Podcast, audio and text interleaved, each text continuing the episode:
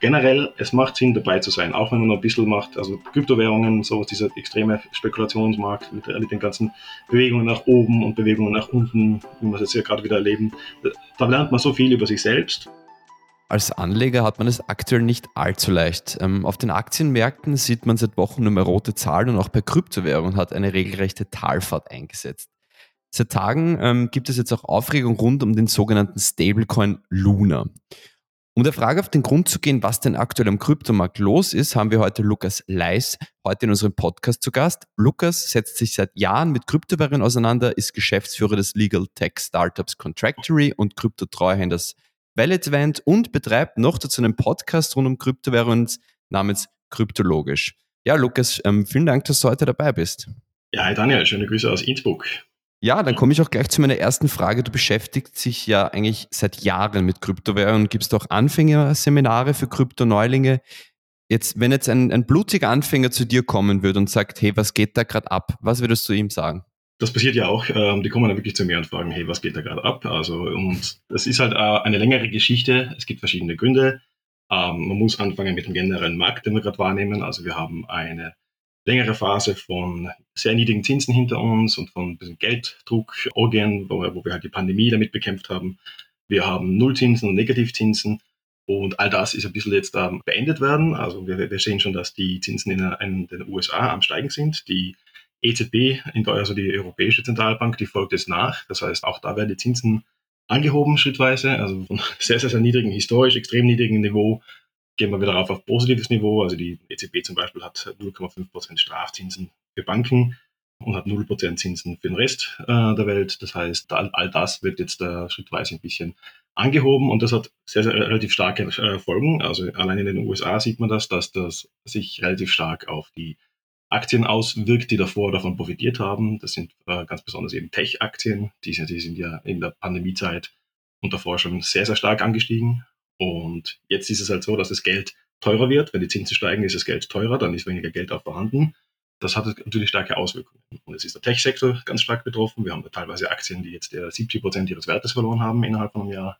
Und wir sehen das halt auch den Kryptomarkt betreffen. Das ist quasi das, das erste Argument, das ich immer bringen würde. Das ist generell jetzt eine Zeit, wo die, diese Tech-Dinge nicht so gut laufen, wie sie davor gelaufen sind weil das Geld teurer wird. Dann sehen wir relativ hohe Inflation. Das hängt auch mit, wieder damit zusammen, dass wir halt jetzt gerade ähm, die, die Ukraine-Krise, wir haben Supply Chain-Probleme äh, weltweit, wir haben relativ viel Geld gedruckt in der Pandemie, wir haben halt äh, uns äh, damit halt reinmanövriert in eine Situation, wo wir relativ hohe Inflation haben.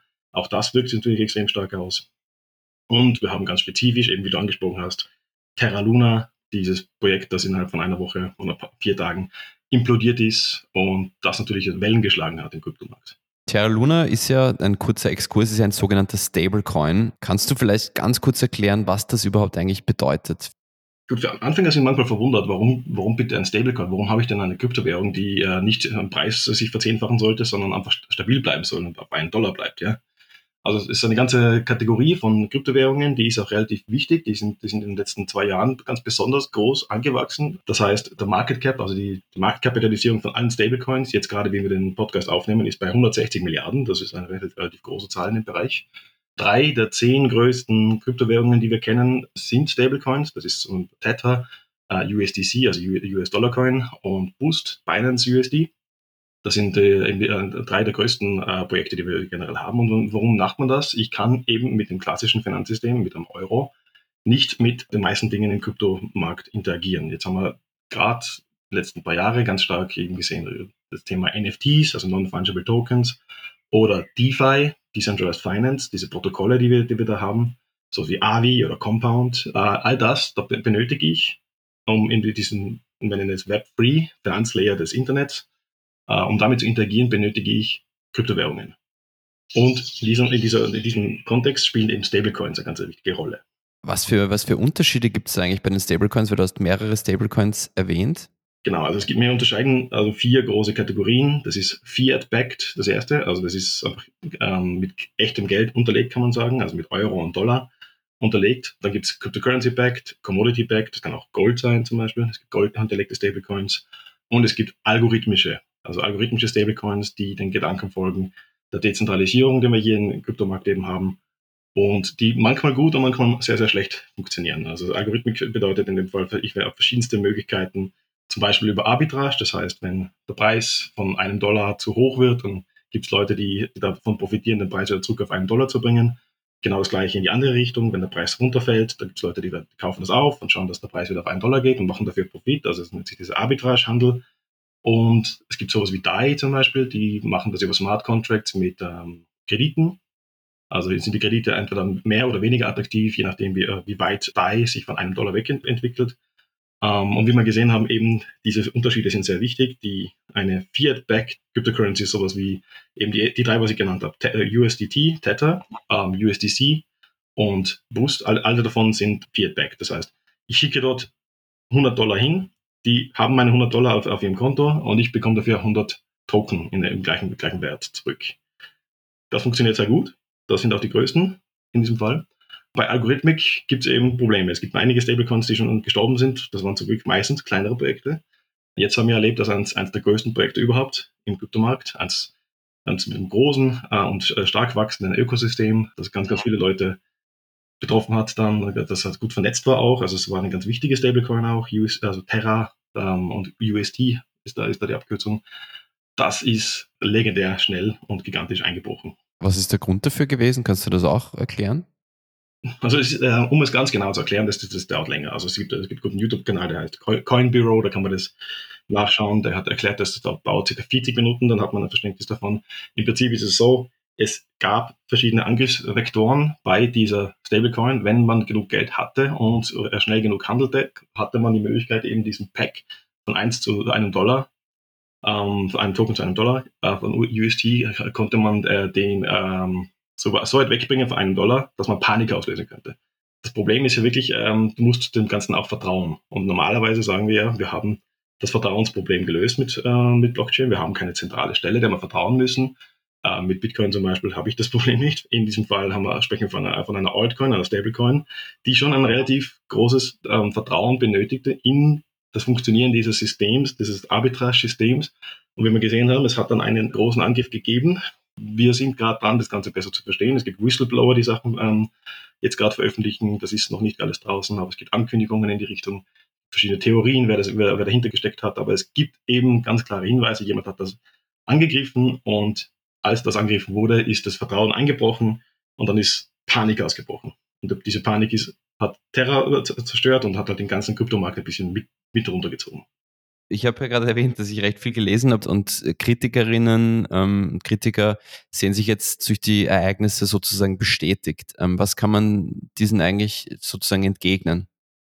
Äh, ich würde äh, primär entgegnen, also man muss lernen zu unterscheiden. Also es, es ist halt nicht Krypto gleich Krypto gleich Krypto gleich Krypto. Äh, wir unterscheiden, wir müssen Dinge unterscheiden. Das ist also ganz klar, dass Bitcoin ist etwas sehr eigenes. Das funktioniert sehr, sehr, sehr super, ähm, auf eine ganz eigene Weise. Dann gibt es eben Ethereum, also was wie Solana, Polkadot und Avex, Avalanche und sowas in die Richtung. Das sind wirklich größere, seriösere Projekte. Und ziemlich bald danach äh, fängt es schon an, komisch zu werden. Wir haben, in unserem eigenen Podcast, im Kryptologisch Podcast, eine der beliebtesten Folgen nennt sich Bitcoin, Altcoins und Shitcoins. Und für Kritiker natürlich, also es, es kommt daran, was kritisiert man denn konkret. Also wenn man jetzt Bitcoin kritisiert, dann kritisiert man vielleicht Proof of Work Mining mit ein bisschen viel Stromverbrauch. Wenn man, wenn man dann aber in die anderen Projekte geht, dann sagt man, will jetzt Krypto ganz kritisieren, dann muss man schon fair bleiben und sagen, das, das sind ganz, ganz unterschiedliche Projekte, die wir haben. Allein schon jetzt, was ich gerade erklärt habe mit Fiat-backed Stablecoins und eine Algorithmic Stablecoin, die haben ganz, ganz andere Funktion, Funktionsweise, die haben ganz, ganz andere Risiken auch äh, mit, sich, mit sich tragend. Da muss die Kritik, also die Kritik, die überall, überall äh, generell über Kryptowährung gelegt wird, dann muss man ganz klar unterscheiden, was man wirklich kritisieren möchte. Ich sage auf jeden Fall, es gibt genug Kritik. Es gibt genug Grund zur Kritik im Kryptomarkt. Es gibt, es ist immer noch wilder Westen. Es wird immer seriöser, langfristig, ja. Also die größeren, seriöseren Projekte, die machen sich sehr gut. Vor allem langfristig, wenn man rauszoomt, dann machen auch diese, diese Preisstürze, die wir jetzt erleben, nicht so viel aus im Prinzip. Und man kann auch sehr sicher sein oder sehr, sehr fix davon ausgehen, dass man einfach so wie Bitcoin und Ethereum, das wird langfristig existieren. Das, wird, das hat genug Grund zur, Ex zur Existenz. Es macht tolle Sachen. Man kann so tolle Sachen damit machen. Das wird auch länger noch so weitergehen. Du hast den Energieverbrauch schon angesprochen. Der ist ja immer wieder ein Kritikpunkt, der immer wieder eigentlich ins Spiel gebracht wird, zu jetzt äh, beispielsweise eben Bitcoin. Was kann man eigentlich hier sagen? Da gibt es ja, glaube ich, auch schon Bemühungen mit Altcoins, dass man da sozusagen eine, eine grünere Alternative schafft. Aber was kann man jetzt zum Beispiel rund um, um Bitcoin sagen, wenn da die, wenn dieser Kritikpunkt eben bezüglich des Energieverbrauchs kommt?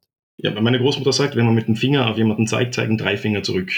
Das ist das Erste, was man sich mal überlegen muss. Generell sind wir Sünder. Ja? Wir, wir haben, was Öl, Gas und Kohle betrifft, also alle Fossil Fuels, das sind immer noch circa 84 Prozent unseres weltweiten Energieverbrauchs. Und der Rest von diesen nicht 84 Prozent sind Wind und Sonne und Nuklear und äh, Geothermie und so weiter und Hydrothermie. Also was kritisiert wird, ist, Bitcoin Mining funktioniert mit Proof of Work. Das heißt, ich muss relativ viele Maschinen verwenden, die rechnen mathematische Aufgaben, die suchen eine Lösung für ein mathematisches Problem. Konkret sucht man eine gewisse Zahl, die klein genug ist, um, um einem gewissen Level zu sein. Und wer die findet, der, der erste davon, der hat dann, der bekommt dann die, die Belohnung, die in einem Block enthalten ist, das heißt neu, neu, neu gemeinte Bitcoin und eben Transaktionsgebühren, die dem Block zugeordnet sind. Also das ist ein sehr, sehr super äh, durchdachtes System, weil es kann ich weltweit unterschiedlichste Personen haben, die da mitarbeiten. Die haben ganz starke Anreize für das äh, Netzwerk zu arbeiten. Äh, es gibt keinen Grund für ihren Bitcoin-Miner jemals gegen das Netzwerk zu arbeiten, weil dann mache ich mich selber pleite damit. Es ist ein extrem cleveres System. Also ich bin ein riesiger Fan von Proof of Work, für dem, was es macht. Diese Energie, ähm, dieser Energieverbrauch oder Energiekonsum musst du da auf der anderen Seite vorstellen wie ein riesiger Schutzwall. Weil wenn ich jetzt jemand bin, der Bitcoin von außen angreifen möchte, dann muss ich an diesem Energieschutzwall vorbei. Also ich müsste, um Bitcoin zu übernehmen oder zu attackieren, müsste ich eine gigantische Menge an diesen Mining-Maschinen besitzen und anschließen ans System und dann attackieren. Das ist so teuer mittlerweile, dass das einfach nicht mehr vorstellbar ist. Also da, wenn sich da China und Amerika und Indien und Russland alle vereinen und äh, gegen Bitcoin kämpfen möchten, das ist so teuer, weil und das ist auch ein dezentrales System weltweit verteilt, dass das einfach wirklich sicher und frei ist, dieses, dieses, dieses Bitcoin-System. Es verbraucht relativ viel Energie, das stimmt. Muss man sagen, aber ähm, wir haben gerade jetzt durch, zugrunde wieder, dass China ähm, nicht mehr, ähm, dass im, äh, Mining in China nicht mehr erlaubt ist, gehen die Leute zu besseren und grüneren Energiequellen über. Das sind jetzt in Texas zu Hause oder Kasachstan ganz viel vom, vom Bitcoin Mining Council, die die Zahlen ein bisschen ähm, analysieren dazu und veröffentlichen, wissen wir, wir haben ungefähr 58,4 Prozent erneuerbare Energie, in, die, die das Bitcoin-Netzwerk verwendet. Das ist also mehr als die Hälfte ist erneuerbare Energie. Und warum ist das so? Das ist, das haben die Leute auch, das habe ich selber lange Zeit ähm, nicht im Blickfeld gehabt. Erneuerbare Energie wie Wind und Wasser und, und Solar, das sind mega billige Energiequellen geworden. Die sind günstig geworden in den letzten zehn Jahren sind äh, extrem also äh, kompetitiv geworden, die sind besser geworden. Und der Bitcoin-Miner profitiert ja am meisten davon, wenn er billigen Strom hat. Jetzt gibt es so Leute wie Jack Dorsey, der ist der ehemals jetzt der äh, Twitter gehört zu bald Elon Musk, aber Jack Dorsey ist ein guter, Freund, guter Freund von ihm, der macht jetzt Blog, also der, der geht jetzt äh, im Bitcoin-Bereich arbeiten und der äh, gibt zum Beispiel mit, mit dem Bitcoin Mining Council ähm, einen Bericht raus, wo er analysiert und sagt, okay, wenn das so ist, dass Bitcoin-Miner einen großen Anreiz haben, auf erneuerbare Energie zu gehen, weil die erneuerbare Energie so billig ist, dann bedeutet das, dass die Kapital anziehen für die bessere und weitere Entwicklung von äh, erneuerbarer Energie. Also dass Bitcoin auch dadurch eben eine, einen positiven Effekt haben könnte. Weil sie erneuerbare Energie attraktiver machen. Und man muss auch logisch denken, man kann schon Headlines produzieren in einer Zeitung und sagen, Bitcoin verbraucht so viel Energie wie, keine Ahnung, äh, was jetzt ist Amsterdam, äh, wie Holland oder sowas. Nächste Woche ist es wieder ein andere, anderes Land, aber im Prinzip, das ist ganz, ganz versimpelt. Ja? Ich muss schon, schon hinschauen.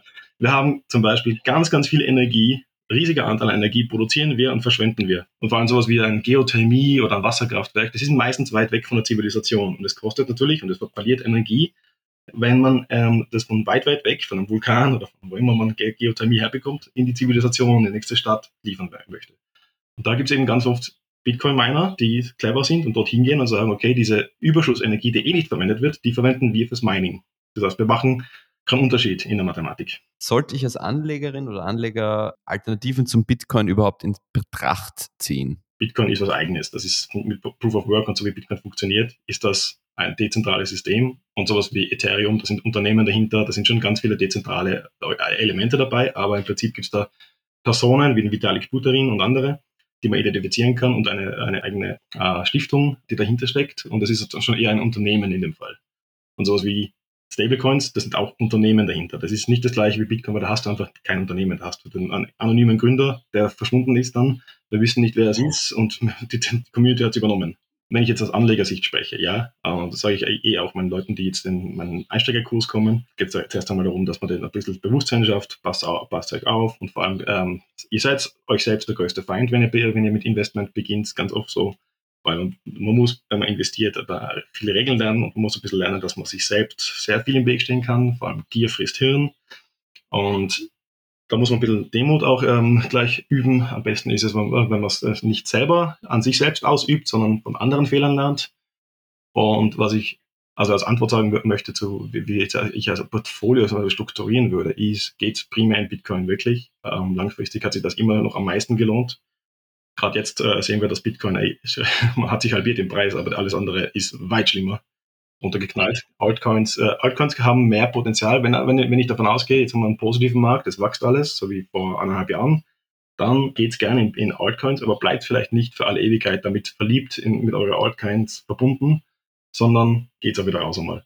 Weil diese Altcoins, wenn, wenn die Zeiten schlechter werden, und es ist immer so, dass es Sonnentage gibt und Regentage gibt im Kryptomarkt, Jetzt haben wir gerade die Regentage, das kann auch sich eine Zeit lang jetzt so äh, weiterentwickeln, das kann auch jetzt monatelang so bleiben, das nennt sich dann der Kryptowinter, der immer wieder eintritt, nachdem wir größere Hypes gehabt haben. Jetzt gerade äh, zum Beispiel, wenn ich jetzt dann ein Portfolio zusammenstellen würde, wäre das Bitcoin und Ethereum, auf jeden Fall, also Ether-Token kaufen und vielleicht ein bisschen beimischen von Altcoins, eine kleinere, eine kleinere Sache. Was, was ich auch zum Beispiel sagen möchte, ist, ähm, ich habe viel mehr Leute, die teilnehmen beim Einsteigerkurs, wenn die Preise nach oben gehen, Jetzt gerade gehen die Preise nach unten, jetzt ist es schwieriger, dass Leute, Leute teilnehmen. Ist aber auch in meinen Augen der bessere Zeitpunkt, sich einzukaufen. Weil wenn wir davon ausgehen, dass dieser Markt ähm, langfristig ähm, so erhalten bleibt und es gibt sehr viele gute Projekte auch in, in, im Kryptobereich, die auch hier ihre Existenzberechtigung haben. Nochmal klarer Unterschied zwischen Bitcoin und allem anderen, Bitcoin und Krypto. Aber ähm, von diesen sowas wie von Technologien, so wie ich bin ein großer Fan von Chainlink natürlich, das hat einen relativ langfristigen, interessanten langfristige Vision, lang, langfristige, wenn, wenn es so eintritt, zum Beispiel Smart Contracts, dass man dann die Digitalisierung von Verträgen, dass wenn, wenn die später mal eine interessante Technologie werden und breit eingesetzt werden, dann braucht es Chainlink dazu. Jetzt gerade ist billig, jetzt kann man, kann man sowas einkaufen. Du hast ja mal ein, für einen Artikel im Standard, hast du mal ein, ein Zitat von Warren Buffett gebracht, als Tipp für Kryptoanfänger, dass man nur in etwas investieren sollte, was man noch wirklich versteht. Vor kurzem hat Warren Buffett gesagt, dass er für alle Bitcoins der Welt nicht mehr als 25 Dollar ausgeben würde. Was würdest du hier, hier dazu sagen, zu diesem Zitat? Unabhängig von Warren Buffett dahinter, das Zitat ist sehr richtig. Also die Krypto-Leute sagen, do your own research. Das geht nicht einfach rein und ähm, lass dir von Leuten erzählen, hey, das ist the next big thing und das wird jetzt explodieren, weil ich habe zu viele Leute schon wieder gesehen, jetzt letztes, letzten zwei Jahre, die jetzt Dogecoin oder Shiba Inu kaufen, ohne überhaupt zu wissen, was abgeht und was das ist. Also euch, das sollte ein bisschen kommunizieren, haltet euch fern von neuen Blödsinnsprojekten und so und schaut euch lieber das Ganze an. Es, gibt, es ist eben so, dass du kannst heutzutage es gibt mega gute YouTube-Kanäle, so wie eben Coin Bureau, wo man sich super bilden kann. Es gibt mega gute Kurse, also es gibt man eigene Kurse, es gibt noch viel längere, detailliertere Kurse gibt auch viel, extrem viel gratis ähm, äh, Material, um sich zu bilden in dem Bereich. Schaut euch an, dass ihr zuerst bildet und dann haut euch mehr rein in den Kryptomarkt, statt irgendwie reinzuspringen und dann halt irgendwie Fehler zu machen. Warren Buffett selber, er, ja, um, sein, um seine Person kurz anzusprechen, Warren Buffett ist bekannt dafür, dass er über Jahre, viele, viele, viele Jahre gesagt hat, er wird niemals in Technologie investieren.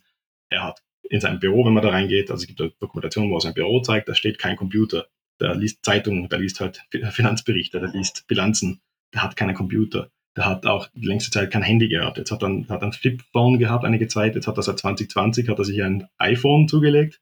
2020, ja. Und er ver verwendet es auch halt nur zum Telefonieren. Das heißt, der, der, Mensch ist halt relativ weit weg von jeder Form von Technologie. Er hat jetzt mal Apple gekauft, ja, aber er hat Apple deswegen gekauft, weil es halt seiner Ideologie, äh, seiner Value Investing Philosophie entspricht. Er möchte in Unternehmen investieren, die Burggräben haben. Also sowas wie extreme Loyalität ihrer Produkte und halt, dass Leute immer wieder kommen und kaufen. Und er hat halt gesehen, okay, ein höherer Mitarbeiter von ihm hat sein Apple-Phone, sein iPhone verloren und es hat ihn komplett devastated, komplett kaputt gemacht. Er, war komplett, hat sofort nur noch daran gedacht, wie kann er ein neues iPhone kaufen. Und wie er das gesehen hat, hat er gedacht, okay, das ist eine Form von Burggraben-Investment. Die Leute kaufen immer ihre iPhones, wenn sie kaputt werden, kaufen sie neue jetzt versteht er Tech, den Tech-Aspekt ein bisschen. Das ist doch mehr so was, was er mag, so wie Industrie und Brick-and-Mortar-Businesses, also Bauunternehmen mager und Industrieunternehmen mager und produzierende Unternehmen mager. Und deswegen ist er jetzt langsam eingestiegen in IBM und HP und in uh, Apple. Er ist halt aber weit weg von Technologie und das sagt er auch selber. Der ist auch 89 Jahre oder 90 Jahre schon und der ist halt einfach, dem kann man das auch nicht mehr ganz beibringen. Wenn man so hört, was er über Bitcoin sagt, wenn er kurz die Technologie anspricht, sieht man auch, dass er keinen Plan hat davon. Er hat keinerlei Ahnung, wie, warum das Bitcoin-Netzwerk etwas wert ist. Deswegen sagt er diese 25 Dollar. Also er sagt ja danach, äh, wenn man das ihm für 25 Dollar anbieten würde, er würde es nicht nehmen, weil er wüsste nicht, was er mit Bitcoin anfangen will. Bitcoin produziert nichts und Bitcoin ähm, müsste dann wieder zurückverkaufen und sowas. Also er hat dann nicht ganz verstanden, dass da mehr dahinter ist. Das ist ein großes Netzwerk, das ist extrem sicher. Ich, niemand kann mir meine Bitcoin wegnehmen. Ich kann damit weltweit transferieren in, in extrem schneller Zeit. Also das ist auch das, was ich bei Stablecoins vorhin sagen hätte können. Stablecoins sind deswegen so toll, auch hier war jetzt in Südamerika und in Südafrika unterwegs, äh, nach der Pandemie ein bisschen reisen rauskommen. Und Stablecoins habe ich dort die ganze Zeit verwendet, weil es einfach viel schneller und angenehmer war, als durch über traditionelles Banksystem mit extremen Kosten, da wir irgendwo in Kolumbien äh, Geld auszudrücken. Also beim Bankomaten, das hat viel besser funktioniert mit Stablecoins. In welchen Kryptowährungen, du hast schon ein paar jetzt angesprochen, in welchen Kryptowährungen siehst du eigentlich das größte Potenzial, dass es sich langfristig durchsetzen könnte? Ich meine, das ist jetzt schwierig, dass man in die Zukunft sozusagen schaut, aber an welche Kryptowährungen glaubst du persönlich am stärksten? Ja, auf jeden Fall Bitcoin. Also es ist, Bitcoin ist hat eine begrenzte Menge von 21 Millionen. Das muss man sich vorstellen. Das ist extrem wenig, wenn man auf die ganze Welt schaut und das in Relation setzt. Also Bitcoin und vor allem auch daher, dass Bitcoin eben so extrem sicher ist und so viel dahinter ist und dieser, dieser allein dass die ganze Welt kennt Bitcoin. Bitcoin ist seit letztem Jahr zum ersten Mal ein, ein Ding geworden, ein, äh, ein, gesetzliches Zahlungsmittel eines Landes in El Salvador. Und jetzt ist es schon im zweiten Land, in der Zentralafrikanischen Republik, ist es auch gesetzliches Zahlungsmittel. Tesla besitzt Bitcoin, äh, ich glaube Starlink besitzt Bitcoin und SpaceX besitzt Bitcoin. Also drei von, Unternehmen von Elon Musk. Elon Musk selbst besitzt Bitcoin, also der reichste Mensch der Welt, der halt wirklich in Technologie gut ist. Er besitzt auch Ethereum und Dogecoin, kann man auch kaufen. Äh, Dogecoin vielleicht weniger, weiß ich nicht. Aber im Prinzip MicroStrategy besitzt mega viel Bitcoin. Ähm, das heißt, große Unternehmen sind dahinter. Ich bin da auf jeden Fall ein riesiger Fan von Bitcoin. Für alle, und gerade jetzt, während wir sprechen, waren, waren quasi 44 Länder in El Salvador, also im ersten Land, wo Bitcoin als gesetzliches Zahlungsmittel eingesetzt wird. Und El Salvador besitzt auch Bitcoin als Staat. Die haben das auch so gekauft. Da waren ähm, jede Menge Zentralbanken und Finanzautoritäten, äh, die waren dort vor Ort und haben, sie, haben eine Konferenz gehabt. Jetzt bin ich ganz gespannt, was da rauskommt in den nächsten Monaten, was, was da für Inspirationen rauskommen sind, ob jetzt andere, weitere Länder dazugehen und auch sagen, äh, sie wollen Bitcoin mehr als, als, Ding, als, als Währungs, ähm, als, als digitale Währung sehen und das auch äh, entsprechend regulieren. So wie Panama macht das in die Richtung, Lugano in, in der Schweiz hat, hat äh, so, so Regulationen angestartet. Da habe ich auf jeden Fall am allermeisten langfristige Perspektive also Bitcoin und Ethereum, das sind schon die Sachen, die ich da dauernd erwähne, das hat am meisten ähm, Potenzial. Und da gibt es auch ein paar, die, die super sind, wie halt Avalanche, Polkadot und sowas in die Richtung, das sind gute Projekte. Stablecoins, wie gesagt, also USDC zum Beispiel, eine regulierte Stablecoin, die zweitgrößte. Da ist auch BlackRock und Fidelity sind da eingestiegen. BlackRock, also größte Vermögen, vermögensverwaltende Unternehmen der Welt, ist dort eingestiegen, macht eine strategische Partnerschaft, möchte Stablecoins verstärkt in im traditionellen Finanzsystem äh, eingesetzt sehen. Also da, da, tut sich so viel. Also da bin ich, bin ich ganz, ganz großer Fan. Ja, dann komme ich eigentlich auch schon zu meiner letzten Frage. Was sind eigentlich, du beschäftigst dich ja seit Jahren schon damit, was sind eigentlich deine größten Learnings, die du über die Jahre rund um Kryptowährungen gesammelt hast? Never invest what you cannot afford to lose. Das merkt man gerade heute. Ganz viele Leute, die jetzt in Luna drin waren, da gab es, also online kann man sehen, viele Leute, die, die schreiben, ich habe meine, meine Life-Savings äh, reingesteckt. Ich habe gerade heute auf Twitter jemanden gesehen, der gesagt hat, 13 Jahre Geld angespart im Aktienmarkt. Und dann ist er all in gegangen in Luna und jetzt ist er, also 500.000 oder sowas hat er ge gesprochen. Da hat er jetzt noch zwei Dollar oder sowas übrig. Das ist in vier Tagen verschwunden, das Geld. Weil das so implodiert ist. Also never invest what you cannot afford to lose. Das sage ich jedem, der, der irgendwie was macht im Kryptomarkt. Grundsätzlich ist es so, Time in the Market beat Timing the Market. Jetzt habe ich davor gesagt, ist ein guter Zeitpunkt zum Kaufen vielleicht. Ja, weiß man nicht, kann auch weiter runtergehen. Aber es ist sinnvoll, eine langfristige Perspektive zu haben und nicht halt herumzuspekulieren. Wir sind ja generell im Spekulationsmarkt. Ja, wir haben nicht das, was man in Immobilien hat, diese Sicherheit und diese Planbarkeit oder in Aktien. Sicherheit und Planbarkeit, wobei halt auch Tesla jetzt 70 Prozent runtergegangen ist. Und was war's? Netflix na, Tesla ist 40 Prozent runtergegangen, Netflix ist 72 Prozent runtergegangen, also weit schlimmer als, als Bitcoin zum Beispiel. Das ist auch nicht mehr so, dass Aktien so viel, so viel stabiler werden. Also Timing der Market, Market Timing ist nicht gut. Lieber ist es so, auf Zeit gehen, äh, regelmäßig ein bisschen was investieren und langfristige Perspektive haben. Das macht wirklich Sinn bei, vor allem bei, bei Kryptowährungen. Bei Kryptowährungen bei den größeren Projekten bleiben, auf den größeren, auf den größeren Börsen bleiben, nichts Obskures anfassen. Wenn etwas zu toll klingt, als es äh, zu gut klingt, dann ist es auch zu gut, dann wird es um die Ohren fliegen. Do your own research, muss man immer sagen. Und generell, es macht Sinn, dabei zu sein, auch wenn man noch ein bisschen macht, also Kryptowährungen, sowas, dieser extreme Spekulationsmarkt mit, mit den ganzen Bewegungen nach oben und Bewegungen nach unten, wie wir es jetzt ja gerade wieder erleben. Da lernt man so viel über sich selbst und generell über die Märkte, dass man es einfach ist, auch wenn man ganz wenig Geld investiert in den Bereich, es macht Sinn, mit dabei zu sein, finde ich.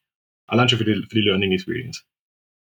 Das ist ein sehr schöner Schlusssatz. Ähm, Lukas, vielen herzlichen Dank für das Gespräch. Wenn wer mehr von dir hören möchte, ich habe schon erwähnt, ihr habt den Kryptologisch-Podcast, den gibt es auf Apple, den gibt es bei Spotify, habe ich gesehen. Wir sagen mal, in unserem Podcast gibt es überall, wo es Podcasts gibt. Also kryptologisch ähm, geht es darum, eben Schritt für Schritt den Leuten beizubringen. Ganz, ganz vorne bis ganz zum Schluss, wie das Ganze funktioniert. Ja, super. Und ansonsten kann man ja auch den, einen, einen Anfängerkurs bei dir buchen. Ich bedanke mich ganz herzlich bei dir, Lukas, für das Gespräch und ja, ich, ich wünsche dir weiterhin alles Gute. Daniel, danke für die Einladung, hat sehr viel Spaß gemacht.